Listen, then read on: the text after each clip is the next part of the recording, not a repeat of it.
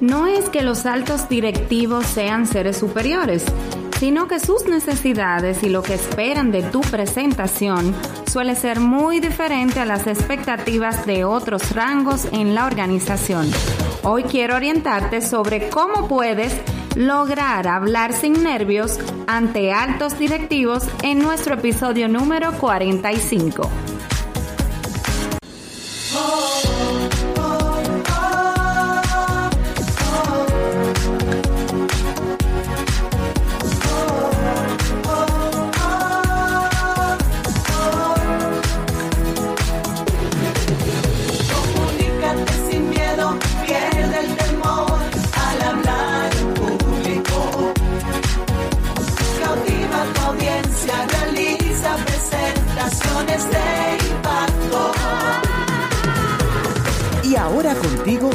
Elizabeth Vargas, especialista en comunicaciones corporativas y marketing, asesora y capacitadora en técnicas de oratoria y redacción de discurso. Operación Comunícate.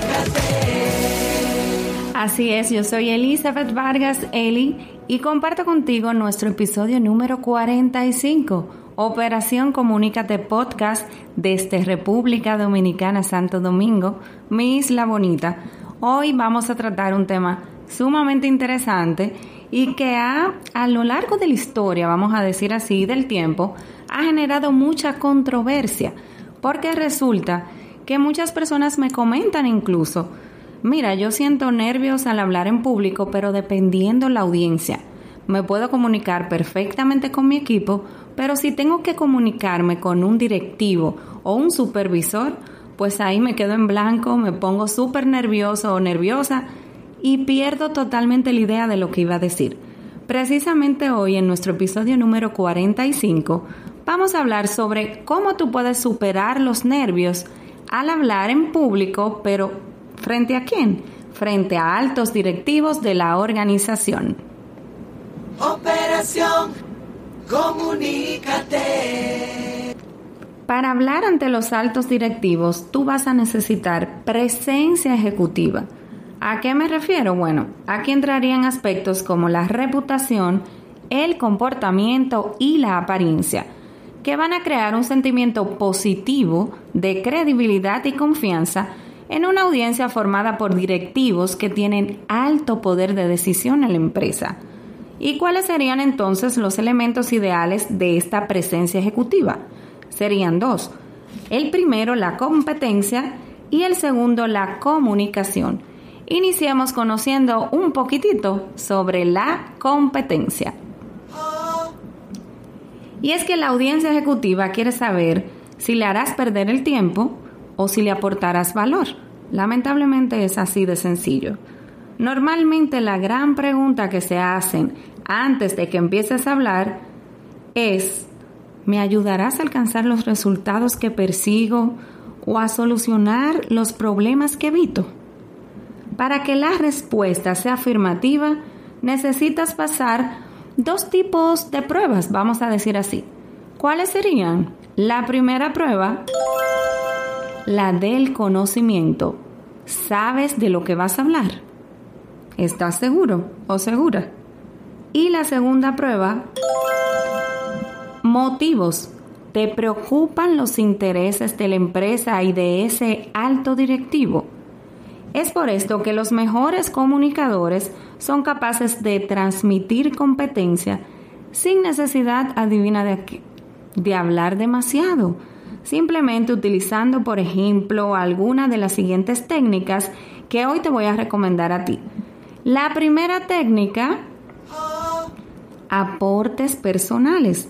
Aquí se incluyen referencias o experiencias pasadas que demuestren tu capacidad de gestionar retos como el actual que enfrentas. También historias y ejemplos.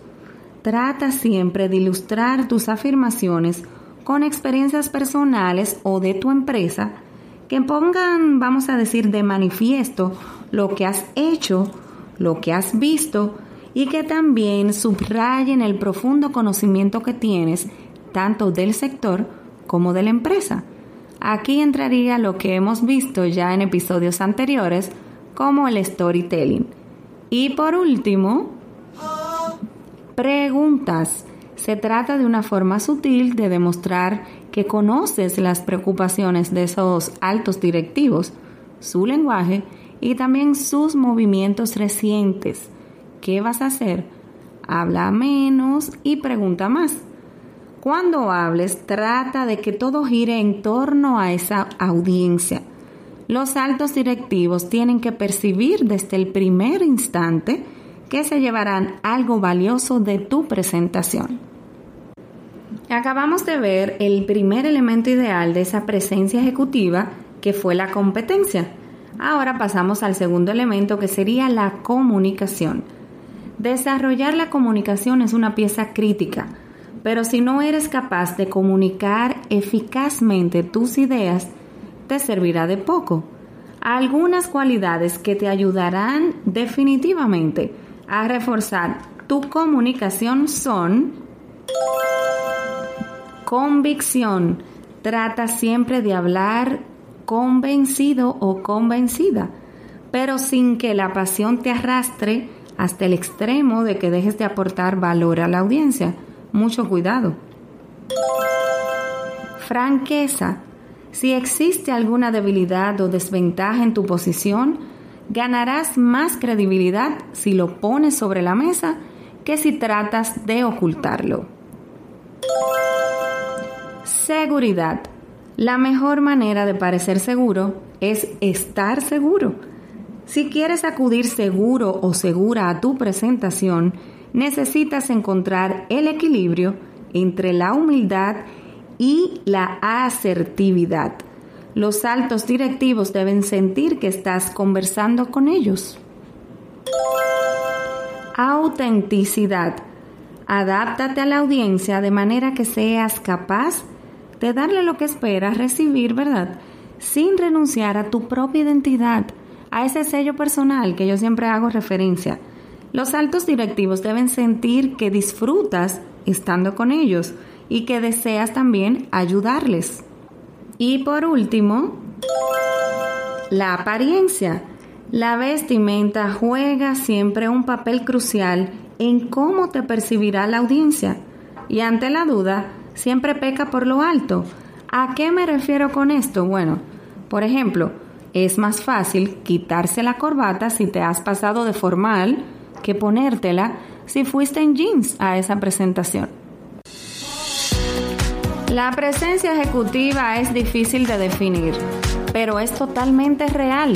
Pon a prueba estos consejos cuando tengas que aparecer ante altos directivos y estoy segura de que notarás la diferencia. Te recuerdo que Operación Comunícate Podcast está también en redes sociales, en Instagram bajo este mismo usuario y también bajo la página de Elicom RD, donde comparto contigo más información sobre oratoria, técnicas de redacción de discursos y de cómo perder el miedo de hablar en público. Puedes igualmente consultar la página web www.elicomrd.com. De verdad que para mí ha sido un placer llegar al final de este episodio número 45, agradeciendo nueva vez tu sintonía, tu respaldo y por supuesto tu confianza. Comunícate, es que recuerda que lo que no se comunica simplemente no existe.